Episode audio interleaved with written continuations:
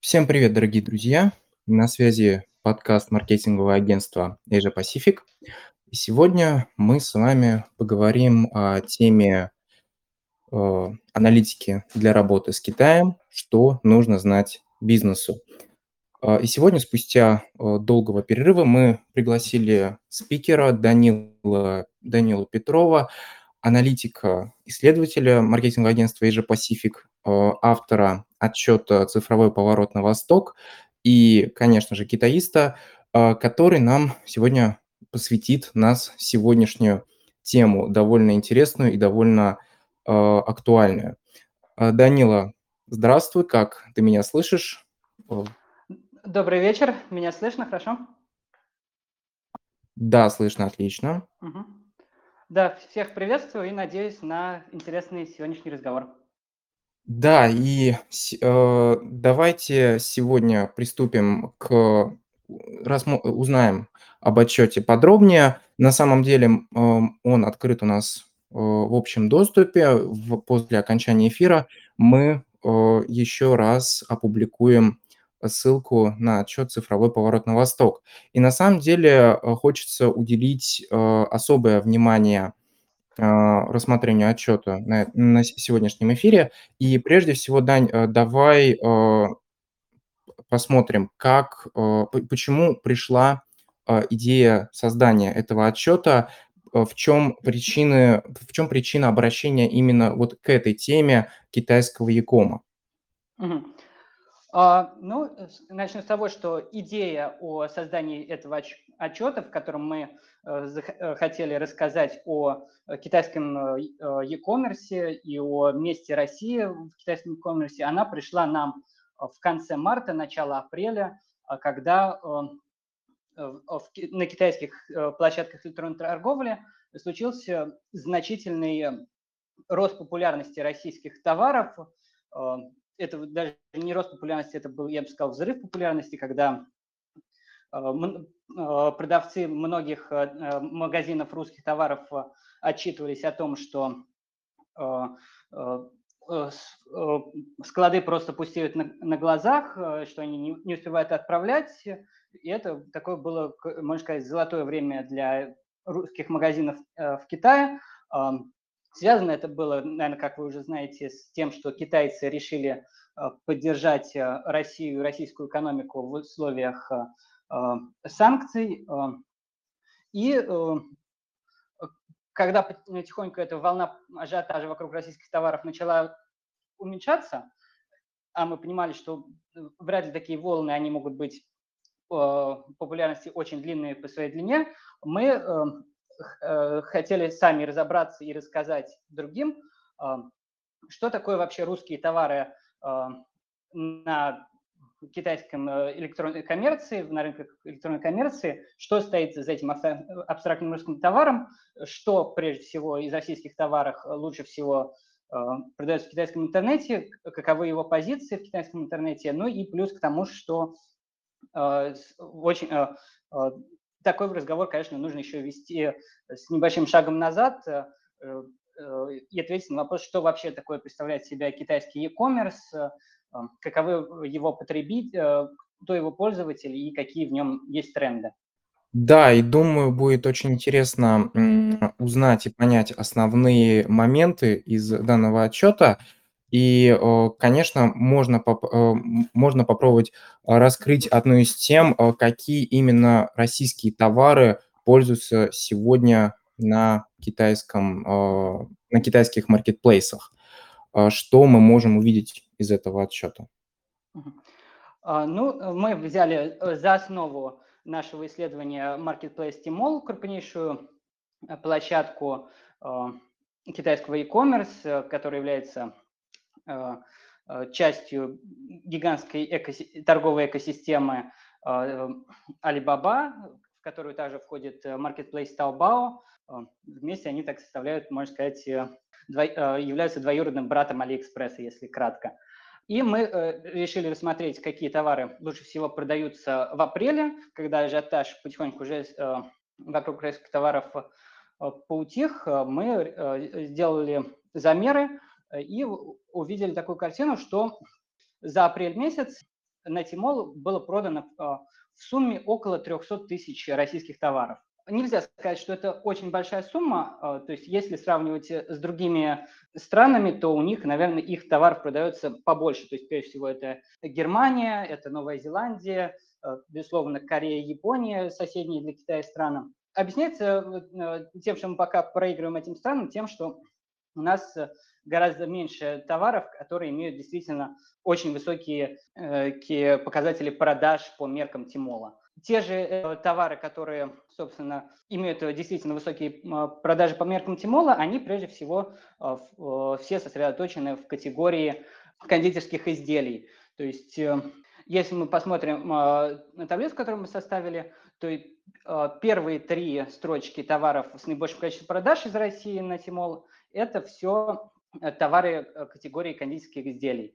Первое место – это кракант, э, всем уже, наверное, хорошо известный миндальный грильяж от томской кондитерского холдинга KDV, на который приходится практически процентов 30 или даже 35 от всех продаж российской продукции на китайских маркетплейсах. То есть всего лишь один продукт дает э, почти треть продаж э, российских товаров. На втор... Э, дальше у нас идут на втором месте это мучные кондитерские изделия, и тут, в отличие от конфет, есть довольно большое разнообразие различных товаров. Это, например, вафли, прежде всего, довольно популярные российские от кондитера Аконта. Но есть также и более нишевые продукты, например, вполне себе неплохо продаются российские сушки а, и различного вида печенья. Ну и на третьем месте у нас идет э, э, шоколад, э, тоже довольно предсказуемо. На него приходится 25 тысяч заказов за апрель, и это прежде всего у нас идет Аленка. Дальше, если мы уходим за рамки кондитерских изделий, то прежде всего мы Э, на втором месте у нас идут э, э, товар, который я сейчас до сих пор, хотя я уже где-то три года занимаюсь аналитикой китайских рынков, и до сих пор меня это, этот товар удивляет, что он является одним из самых лидирующих в России, в Китае по продажам российских товаров. Это маринованные огурцы. Прежде всего, маринованные огурцы дяди Вани. И это товары, если история успеха Краканта уже много раз была воспета в российских СМИ, то успех э, мариновых огурцов из России пока вот э, своего певца в России э, не обрела. Хотя тема эта очень интересная. Во многом, наверное, а, эти огурцы стали популярны за счет какого-то совпадения вкусов с, с местными маринованными огурцами в Китае, вплоть до того, что есть такая теория, что на самом деле маринованные огурцы российские, они были заимствованы еще в древности из Китая. Не знаю, насколько это правда, но э, уже само наличие такой легенды, оно как бы показывает, что определенные вкусы в них есть. Ну и дальше еще бы, э, помимо пищевых, э, пищевых продуктов, которые в любом случае являются самым главным российским товаром на китайских маркетплейсах, я бы отметил довольно широкую категорию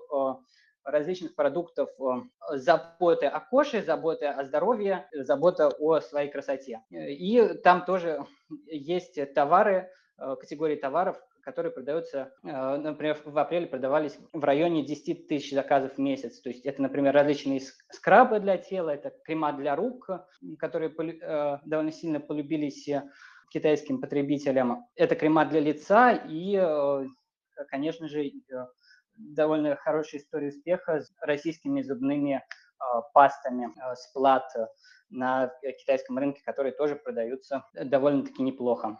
А, да, в целом список довольно очень обширный, и можно его прямо перечислять очень и очень долго. И на самом деле мы э, рассмотрели в данном случае только успешные кейсы, довольно самые популярные категории товаров. Однако как мы можем увидеть из этой таблицы, в отчете а, есть а, определенные несоответствия, которые не совпадают с общей сложившейся картиной у нашего российского бизнеса, у а, простого российского экспортера. В частности, в последнее время на фоне такого сильного ажиотажа на мороженое в Китае у российского экспортера также еще сложилось мнение, что в Китае очень именно российское мороженое. Однако вот если мы посмотрим на таблицу, то э, российское мороженое, несмотря на то, что оно э, может относиться к кондитерским изделиям, находится на чуть ли не на самой последней позиции. В чем может э, заключаться эта причина? Почему так происходит такой диссонанс? Хм.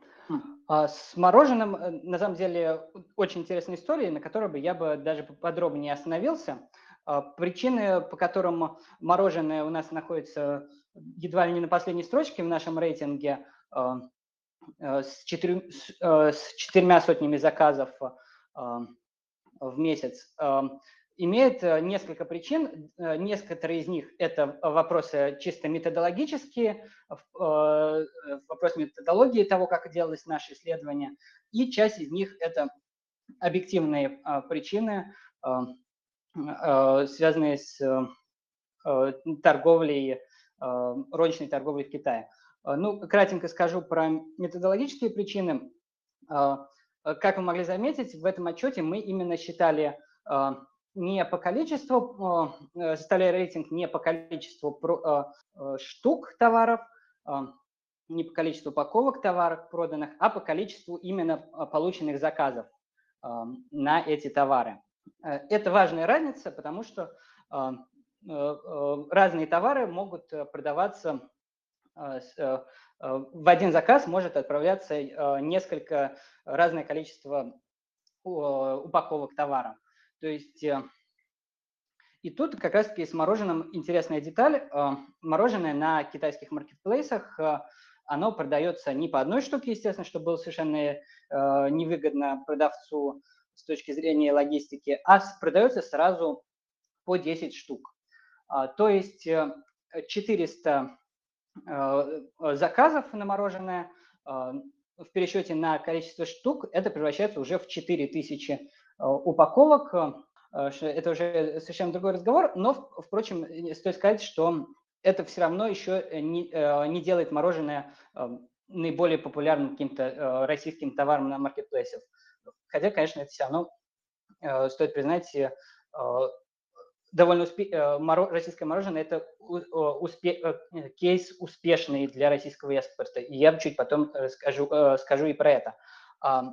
Вторая причина, почему в нашей таблице настолько зафиксирован низкий показатель, это, опять же, винус тому, что замер мы делали в апреле, и несмотря на то, что Китай почти полностью его территория находится гораздо южнее, чем Россия, но апрель также, как и для России, это все-таки не сезон для покупателей мороженого. И, конечно, основная часть продаж приходится на лето. И, конечно же, летом продажи российского мороженого, они гораздо сильнее. Мы проверяли, где-то вот в июне месяце было в два раза больше, чем в июне, э, чем э, в июне было больше, чем в апреле.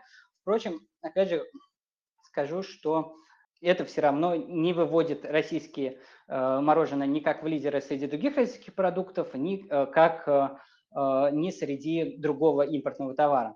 Ну и опять же про мороженое еще важно сказать, это то наше исследование, оно было прежде всего сфокусировано на онлайн-сегменте китайской торговли, и мы не смотрели офлайн сегмент. И хотя хотя очевидно, что в офлайне продажи российского мороженого должны быть гораздо сильнее, просто потому что э, мороженое не, не такой удобный э, товар для торговли через интернет из-за того, что нужно э, доставлять этот товар в таком виде, чтобы он не остыл, а, а, не растаял. Хотя стоит признать, что несмотря на то, что очевидно в, в офлайне продажа российского мороженого лучше, чем в онлайне. А, а, я бы э, не стал бы говорить, что э, российское мороженое стало э, самым популярным российским товаром, самым любимым российским товаром среди китайцев и, или самым популярным видом мороженого, опять же, в Китае. Потому что если мы посмотрим экспортную статистику, то мы увидим, что Россия занимает лишь восьмое или девятое место по экспорту мороженого в Китай, и нас, что в принципе все является даже хорошим показателем, но тем не менее нас опережает множество стран, например, Новая Зеландия, Южная Корея, Франция лидеры по экспорту. Тут бы я бы сказал бы, во многом э, случился такой эффект, что российские СМИ, они немножко преувеличили масштаб успеха российского мороженого в Китае, что очень понятно, э, если учитывать э, историю того, как, из чего этот успех сложился. То есть, как вы помните, бум на российское мороженое случился после того, как э, э, на одной встрече российский лидер подарил коробку мороженого лидеру из Китая. И после этого сразу э, интерес к российскому мороженому повысился просто-таки многократно. Но при этом, но при этом российское мороженое, стоит сказать, что этот способ продвижения показался как очень успешным, то есть это кейс, которому надо учиться, но э, я бы сказал что в дальнейшем очень важно для российского мороженого наращивать свое влияние как бренда именно с помощью не только вот э, образа дружбы России и Китая, но и с помощью э, продвижения какого-то качества бренда, э, именно говорящий именно о качестве продукта. Потому что, к сожалению, вот исключительно на э, истории про дружбу России и Китая сейчас очень сложно расширять базу клиентов, потому что на образе дружбы России и Китая не так много, в основном интересуются потребители более старшего возраста. Мне же кажется, что российскому мороженому стоит развиваться именно в том плане, что показывать, что оно э, имеет хорошее качество и хорошую цену. То есть в качестве последнего э, примера скажу, что вот, например, с последним месяце в китайском интернете очень сильно завирусилась э, история, мем называется «Мороженая убийца». Мороженая убийца – это такой феномен от местных недобросовестных брендов, которые выпускают во многом ничем не примечательные мороженое, выставляют их в магазине, и Э, ставят э, довольно-таки а, непонятные ценники на него. То есть, э, когда человек идет, берет его в холодильнике, а, покупает его, а, приходит на кассу, его пробивают, и вот это обычное, ничем не примечательное мороженое оказывается по цене в 4 или 5 раз дороже, чем обычное мороженое, и человеку чисто психологически стыдно возвращать этот товар на полку. И он поэтому покупает. И вот такая стратегия, она очень э, получила огласку в китайском интернете. И э, вообще, я думаю, российские игроки на рынке мороженого, не знаю, сделали они это или нет, но эту тему очень было бы классно бы обыграть, например, э, э, показав, что наше мороженое не является мороженым убийцей, и что наше мороженое, оно оптимально по соотношению цены и э, качеству, что у нас такое честное мороженое. Действительно, российским производителям есть э, к чему стремиться и использовать э, китайские инфоповоды и тренды себе на руку, чтобы увеличивать долю продаж и, конечно же, охват среди э, китайских пользователей. А, и, конечно, ну и таким образом мороженое, наверное, бы вошло бы также в топы наряду с шоколадом, или другими кондитерскими изделиями по продажам на китайских площадках Якома. И все-таки ты довольно очень обширный, э, и все-таки в отчете приведен довольно обширный список этих товаров, и это, конечно, требует очень серьезный аналитический подход, э, использование специальных методов. Каким образом удалось выяснить наиболее продаваемые российские товары на Тимол? Как появился вот именно вот, например, такой список? удалось создать именно вот такую статистику, которая проведена в нашем отчете? А, ну, скажу, что во многом такой список удалось создать благодаря маркетплейсу Тимол, на основе которого список был составлен, благодаря э, его э, э, некоторым его чертам, которые делают его просто идеальным местом для проведения подобных исследований. Прежде всего, Тимол – это главный маркетплейс Китая, у которого более 800 миллионов активных пользователей ежемесячно, то есть это огромная аудитория, и главное, это очень разнообразная аудитория, то есть на него заходят как самые молодые потребители, так и потребители 60 плюс, эта категория. И при этом также большое разнообразие у Тимола в продуктовой категории, то есть в отличие от почти всех остальных э, э, крупных китайских маркетплейсов, у Тимол нету какого-то акцента э, ни на какую-то определенную товарную категорию, как, например, у JD с электроникой или у Xiao Хуншу с косметикой. И нету никакого особого акцента на какую-то определенную аудиторию, как, например, у э, Доуиня с его молодой аудиторией. То есть это абсолютно универсальный маркетплейс э, с, э, с разнообразной аудиторией и разнообразными товарами, которые одинаково органично смотрятся на полках Тимола. И более того, скажу, что на Тимол приходится почти более половины, где-то около 55% всех продаж в китайском e-commerce. То есть это дает очень репрезентативную выборку, по которой можно делать э, выводы об общем каком-то ландшафте китайского e-commerce. И э, второй момент, что делает Тимол очень удобным для исследователей, для тех, кто хочет узнать своих конкурентов на платформе, это то, что Тимол является едва ли не единственным китайским маркетплейсом, э, который в абсолютно открытом доступе дает информацию о количестве э, продаж э, товара, э, любого товара за последние 30 дней.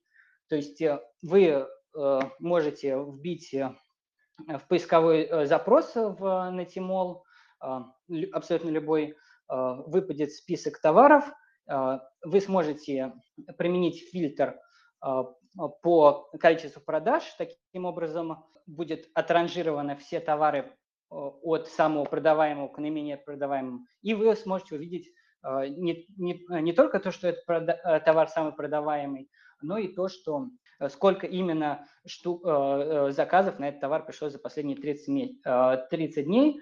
И, в общем-то, это именно тот способ, что мы использовали. То есть мы искали по поисковым словам российские импортные товары, Э, как обычный поисковой запрос LOC Денько, то есть российский импорт, так и более уже глубокие э, поисковые запросы по конкретным э, категориям товаров и уже составляли топы товаров, делали расчеты и составляли, так мы посчитали количество продаж за апрель. И главное, что Э, хочется сказать, э, нами также было проверено, что тоже очень удобно, что э, вот этот фильтр, который ранжирует на Тимоле товары по уровню продаж, он практически на него не оказывает внимания, влияния алгоритма Тимола. В том смысле, что ваши предпочтения, то есть какие-то не влияют на Э, э, поисковую выдачу в этом при таком ранжировании. Э, то есть если почти весь китайский e-com построен на персонализации каких-то поисковых выдачей, то здесь этой персонализации нет, и это мы даже проверяли с помощью таких полузакрытых баз данных, которые нам показали, что поисковая выдача дает действительно точную картину по количеству продаж. Да, если мы, в принципе, обратим внимание на отчет, э, немалая его часть посвящена также и трансграничной кроссбордерной торговле, э, которая имеет довольно большую высокую популярность в последнее время среди российских экспортеров. А чем вот может э, вызвана быть такая популярность и почему такая схема торговли, э, ну, наиболее оптимальна для российского бизнеса? А, да, ты прав. В последние а, годы, последние 5, 6, 7 лет а, трансграничная торговля в Китае очень растет. Если совсем кратко, трансграничная торговля – это ведение торговли через интернет с бондовых складов, то есть со складов, которые находятся либо за пределами Китая, либо на территории особых экономических зон Китая. То есть товар там хранится до, рост, до растаможки для Китая. И эта схема, она очень удобна для многих экспортеров, потому что она не требует, во-первых, регистрировать юридическое в лицо в Китае, что довольно долгий и сложный дорогостоящий процесс. Э, что еще более дорогостоящее, он не требует создавать, по крайней мере, на первых порах инфраструктуру внутри Китая, то есть вы, вам не нужно, если вы работаете через cross-border, создавать свой, э, искать склад, э, арендовывать офис, э, нанимать местных сотрудников. Все работы по фулфилменту на себя берет бондовый склад и, собственно, платформа торговая, в данном случае Тимол. Ну и что также важно для определенных категорий товаров, например, БАДов, Cross-border торговля позволяет э, в значительной степени обходить э, многочисленные э, долгие и дорогостоящие процедуры сертификации товаров и торговать, начинать торговлю гораздо ран, быстрее. И все это очень важно, что это требует гораздо меньше какой-то затрат на инфраструктуру, Э, для компаний, которых с ограниченным бюджетом, которые еще не очень хорошо понимают, э, насколько вообще есть запрос, спрос на их товар. То есть есть возможность э, с помощью кроссбордера часто протестировать гипотезы, протестировать свой товар на китайском рынке и уже после каких-то относительно таких недорогих тестов уже принимать дальнейшее решение о том, продолжать работу в Китае или нет. Но, правда, раз, э, стоит оговориться, что кроссбордер это не является панацеей для всех категорий товаров. И э, вопрос, э, как, куда лучше вставать на кроссбордер, торговать через кроссбордер на специальных кроссбордер площадках, либо торговать на а, традиционно через китайское юрлицо это решение должно приниматься в каждом случае индивидуально, а, в зависимости от вашей категории продуктов. Это я бы даже сказал, что а, очень видно хорошо на примере того, какие российские товары прежде всего продаются на кросс-бордер. Это не вошло у нас в отчет, хотя Знаешь, хотя это очень интересно, что если мы посмотрим, какие самые продающиеся российские товары на кросс-бордер части Тимол, который называется Тимол Global, то мы увидим совершенно иную картину по наиболее популярным товарам. То есть там мы не увидим краканта, то есть э, я проверял, на, через кросс-бордер существует всего одна карточка с кракантом, и на ней, например, ноль продаж. В то же время а, наиболее популярные э, российские продукты, продающиеся кросс-борда, это э, чага, э, чайный гриб, он же экстракт чаги, различные товары по уходу за кожей, гели, кремы для лица, кремы, гели для суставов и так далее. То есть это совершенно другой ландшафт, и, и это легко объяснимо, а, потому что как раз-таки э, к тому, о чем говорил, что не для всех категорий кросс-бордер оптимален. А, прежде всего, мы бы, наверное, советовали бы выходить на кросс-бордер тем э, товарам, относящимся к категориям, в которых есть высокая маржинальность товаров.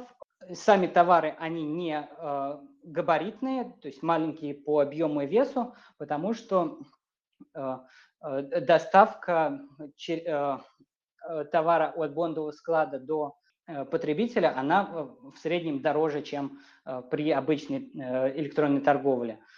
Поэтому низкомаржинальные товары сложнее проходят по экономике, по маржинальности. Ну и также очень важно, чтобы у вашего товара, вашей категории был меньший в средний меньше процент возврата товаров, потому что процесс возврата товара при торговле через кросс-бордер, он происходит более сложным образом, потому что опять товар нужно вести на бондовый склад, который практически находится за пределами Китая, и это такой фарш, который проворачивается с большим-большим трудом и с более высокими затратами. Да, действительно, кроссбордер является довольно выгодной э, системой торговли и способом выхода на китайский рынок, однако, э, как мы упомянули, нужно действительно осторожно к этому относиться и смотреть в зависимости от категории товаров. И если ваша категория товаров действительно востребована на этой площадке, то э, можно смело использовать этот способ, довольно, э, довольно выгодный. Э, также вы можете, э, также э, хотим э, небольшое отступление, что э, в, недавно мы выпустили гайд по выходу на Тимол, где также указаны особенности как площадки Тимол, Тимол Global, где вы можете узнать, как выйти на эти площадки. Э, на, и заканчивая обсуждение нашего отчета, э, давай э, сделаем такую э, квинтэссенцию и вывод по отчетом, так, э, какие мы можем сделать выводы, которые могли бы быть полезны для российского экспортера для российского бизнеса, чтобы учитывать e-commerce пространство в Китае и что, какие ему нужно данные учитывать перед выходом именно на китайский рынок через э, marketplace и, кросс, и кроссбордерные площадки. Ну, если говорить о каких-то выводах по нашему исследованию, то, наверное, главный вывод, и который в какой-то мере отражен у нас и в названии нашего отчета, это э, цифровой поворот э, на восток, именно с акцентом на словом «цифровой», это вывод о важности и полноценности китайского e-commerce на сегодняшний день. То есть э, китайская электронная торговля стала совершенно абсолютно полноценным каналом продаж в современном Китае, то есть э, мы э, в нашем отчете приводили такую э, статистику о том, что сегодня на китайский Яком приходится где-то около 25% от всей розничной торговли Китая, то есть четверть. И это, я скажу, это довольно-таки консер... мы дали довольно консервативную оценку. Я довольно часто вижу данные, по которым на китайский e-commerce, на электронную торговлю в Китае уже приходится половина всей розничной торговли, то есть, по сути, онлайн уже по торговле начинает перегонять офлайн по этим данным. Но, впрочем, насколько эти, э, какая из э, цифр более верная, 25% или 50% более верная, не так важно, э, потому что Конечно, эти цифры также вариируются и по товарным категориям. Есть товарные категории, где, конечно же, офлайн еще сильно э, доминирует. Э, наверное, это, например, мороженое а, а, и какие-то ряд традиционных таких рынков. А, а есть вполне себе рынки, на которых э, на онлайн может приходиться подавляющее большинство продаж, вплоть, я не знаю, возможно, какие-нибудь 90%. То есть по, по прикидкам, которые я когда-то делал, например, вот некоторые нишевые категории товаров, например, э, а, а, злаковые батончики, это вот такой очень, э, э, что называется, категория интернет-торговли. На нее подавляющее большинство товаров продается через него. Ну и какие-то еще другие выводы, если мы говорим на этом счете, то, опять же, наверное, мы хотели сказать и дать нашим экспортерам какие-то базовое понимание о разнообразии китайского e-commerce, о том, что есть совершенно разные платформы на нем с совершенно разными э, целевыми аудиториями, и в которых э, может быть совершенно разные способы продвижения. И эти способы продвижения также могут существовать внутри одной платформы. То есть некоторые, э, какие-то товары, какие-то экспортеры могут предпочесть так сказать, по старинке опираться на продажу через поисковую выдачу и на контекстную рекламу, а для каких-то индустрий уже более интересно вести продажи через э, схемы так называемой социального, э, социальной электронной коммерции, social e-commerce, который предполагает совершенно новые форматы продвижения, например, продвижение через прямые трансляции. Для каких-то индустрий, например, прямые трансляции стали абсолютно доминирующим видом, видом торговли, например, и в том числе на рынке, на которых работают российские экспортеры. То есть, например, рынок янтаря Э, рынок различных ювелирных э, изделий, которые популярны в Китае, они во многом живут э, исключительно за счет прямых трансляций. И даже я иногда вижу карточки товаров российских, российских магазинах янтаря на китайских e-commerce. Я вижу, что это не, необычные в нашем понимании карточки товаров, а на них даже э, не, написана какая-то ре, реалистичная цена, и даже эта карточка может быть всего одна на весь магазин, и что явно говорит, что это просто карточка, которую используют в качестве ссылки во время прямых трансляций, а уже э, реально э, через эту карточку продаются все товары магазина, и уже какая-то реальная цена устанавливается при покупке, при чекауте. И последний вывод, э, кратенько скажу, что разнообразие китайского e-commerce также и ведет к разнообразию аудитории и разнообразию того, что э, платежеспособны являются не только миллениалы, что это очень важно учитывать не только э, зумеры, но и другие э, э категории китайских потребителей. Эм, э, мы, например, сделали акцент э, в нашем отчете на том, что имеет смысл для некоторых категорий товаров обращать внимание на аудиторию 60+, которая за период пандемии просто-таки с невероятной скоростью освоила э, интернет-пространство. Да, действительно, разные слои потребителей в Китае довольно обширные, и любой компании нужно решать в зависимости от категории товаров, на, какие, на какую категорию потребителей им ориентировать товар, но в любом случае клиент всегда должен найтись. И все-таки э, теперь перейдем, переходя от, э, скажем, теории к практике, э, думаю, многим слушателям было бы интересно узнать, как, какие методы и способы использовались э, тобой и вообще используются аналитиками или исследователями э, китайского рынка для сбора данных аналитики китайских платформ. Как э, анали- анализировать данные вот, маркетплейсов, Tmall, Taobao, э, GD и анализировать карточки товаров э, у конкурентов, э, к примеру, которые могут быть очень э, полезны для развития э, бизнеса и для выхода бизнеса на эти маркетплейсы, чтобы понять, как эти карточки, каким образом эти карточки оформлены в первую очередь. Э, да, э, китайские товарные карточки на китайских маркетплейсах являются очень важным, наверное, источником информации для того, кто хочет понимать китайские рынки электронной торговли. И это, и это невероятно полезный источник информации – и это тоже объясняется во многом э, каким-то э, тем, как выстроен китайский э, интернет.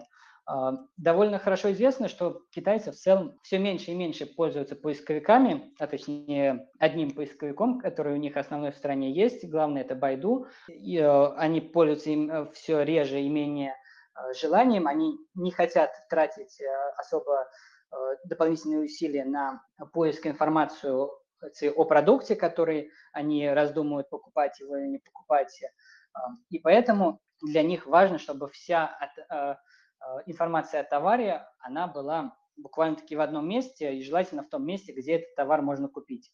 И поэтому сегодня карточка товара – это превращается в такой полноценный лендинг продукта, где о товаре можно собрать буквально-таки всю а, информацию а, как а, потребителю, так и исследователю, аналитику, который ищет информацию о, о потенциальных, интер, потенциальных клиентах. То есть на карточке товаров, естественно, можно, как и сказал, найти, если мы говорим о Тимол, количество продаж за месяц, что довольно-таки может помочь в, в при посчитывании каких-то своих планов продаж. Это, конечно же, можно э, узнать и от, э, на цене товара, вполне очевидно. На карточке товара выдается подробная информация о скидках, многочисленных скидках, э, которые есть практически на каждом товаре в Китае. Но, кроме того, вот этих таких стандартных данных, которые можно получить с карточных товаров, есть еще ряд данных, которые можно анализировать. Например, хорошим тоном и практически обязательной частью программы для э, китайских продавцов на маркетплейсах иметь наличие видео на площадках, э, на карточках товаров. Без э, видео, без видеороликов на карточках товаров сейчас значительно тяжелее продавать свои товары, и по ним тоже можно судить о том, как продвигается товар, на какие центральные элементы позиционирования товаров, и даже, в принципе, можно говорить о качестве, э, э, по качеству видео, э, в какую аудиторию целятся, собственно, маркетологи. То есть иногда эти видео это может быть как стандартная реклама в китайских маркетплейсах, которую можете плюс-минус увидеть по телевизору, или это может быть сделанные видео какие-то условно на коленке, или это совсем эконом-вариант, например, Э, нарезки с прямых трансляций, где рекламируется этот товар. Ну и главный, возможно, источник информации о китайских э, товарах, э, как для аналитика, так и для потребителя, это довольно-таки уникальный для Китая формат рекламных материалов, которые есть на каждой странице, внизу страницы, так называемые вытянутые баннеры, которые целиком можно просмотреть только за несколько прокруток. И на этих баннерах э, содержится буквально э, вся информация, которая может э, заинтересовать потребителя. Это какая-то и техническая информация, срок годности, состав товара, инструкции по использованию товара. И главное, может, уже для аналитика, то какие какие-то слова, идеи, которые передаются через этот баннер, чтобы Э, убедить э, человека э, приобрести этот товар. То есть с помощью карточки товара можно изучить практически весь маркетинговый цикл товара на китайском рынке от цены до, до его позиционирования. Да, действительно, изучение этой информации даст очень много для экспортера и для э, маркетолога, который работает с, непосредственно с маркетплейсами, а, но также важно им и анализировать а, ту информацию, которую они получают, а, любую аналитическую информацию, которую они получают с этих маркетплейсов. А каки, как можно систематизировать ее и подставить под определенные метрики, которые нужно учитывать при аналитике любого маркетплейса в Китае? Если мы говорим о каких-то, например, показателях э, э, продаж ваших э, магазинов, то могу сказать, что внутри кабинетов продавца на Тимол тоже есть целый кабинет со статистическими данными, очень подробными, с более чем 20-30 различными метриками по продажам, по трафику, по источникам трафика, и многим-многим другим, которые можно анализировать, выгружать, сравнивать э, даже с другими магазинами, смотреть, где э, вы находитесь по сравнению с вашими конкурентами. Это все очень полезные вещи. А, и, наверное, вряд ли какие-то из конкретные метрики, они особенно э, отличаются от метрик на Западе, потому что пусть и Китай, конечно, специфичная страна со своими правилами, но все-таки это все та же планета, планета Земля, на которой, словно законы физики все те же. А, и, но если все-таки пытаться выделять какие-то, возможно, э, важные метрики, я бы рекомендовал очень следить за такими метриками, за всеми метриками, которые связаны с показателями о постоянных клиентах вашего магазина, то есть, например, а, процент, а, процент постоянных клиентов а, от всех клиентов за какой-то отчетный период и, например, средний чек постоянных клиентов в сравнении с тем средним чеком тех клиентов, которые совершают покупок в первый раз. Эти показатели очень важны, связанные с постоянными клиентами, потому что в Китае сегодня такова ситуация в Китае, что расходы на привлечение новых клиентов – они довольно велики. Э, э, чтобы привлечь новых клиентов, требуются немаленькие бюджеты, и поэтому за теми клиентами, которых уже удалось привлечь, их, за ними нужно уже, их нужно оберегать, хвалить, холить, лелеять, предлагать им дополнительные скидки, клиент, бонусные программы и так далее. Еще какую вещь хотел бы сказать. Мы сегодня говорили во многом о э, аналитике маркетплейсов, но э, пару слов хотел бы сказать бы и о аналитике э, в социальных сетях, которые являются абсолютно обязательной частью продвижения брендов в китайском e-commerce. И этим, конечно, тоже очень важно заниматься и четко выстраивать свою стратегию продвижения на социальных сетях, э, нас, э, и это можно делать, отталкиваясь от ваших конкурентов и, прежде всего, анализируя э, аккаунты ваших конкурентов в социальных сетях Китая. То есть, прежде всего, нужно смотреть, на каких платформах, прежде всего, концентрируются ваши конкуренты, какие платформы наиболее подходят для вашего товара и для вашего рынка, сколько э, подписчиков э, у ваших конкурентов на тех или иных платформах, чтобы вы могли э, сами выстраивать понимание, сколько вам нужен подписчиков для того, чтобы быть конкурентом, и смотреть стратегию того, как ваши конкуренты продвигают товары на, в китайских соцсетях, как часто они постят, что они постят, как много они сотрудничают с блогерами или э, стараются э, продвигать товар своими силами. Итак, друзья, сейчас мы э, готовы ответить на ваши вопросы, начать такую своеобразную Q&A-сессию. Поднимайте руки, задавайте вопросы, мы дадим вам слово и открытый микрофон. Получился довольно объемный эфир. А, коллеги, добрый день всем. А, вопрос следующий. Я хотела спросить про кроссбордеры и про то, а, можно ли размещаться на кроссбордерах. Например, если мы берем сегмент fashion. Я знаю, что ну, Китай — это страна, где все очень быстро и очень легко подделывается. Имеет ли смысл заранее позаботиться о том, чтобы регистрировать торговую марку и как-то, я не знаю, бренд перед тем, как выходить на кроссбордер? Вот. Угу. Понятен вопрос или переформулировать? Нет, все понятно. Спасибо вам. А, да, добрый э, день.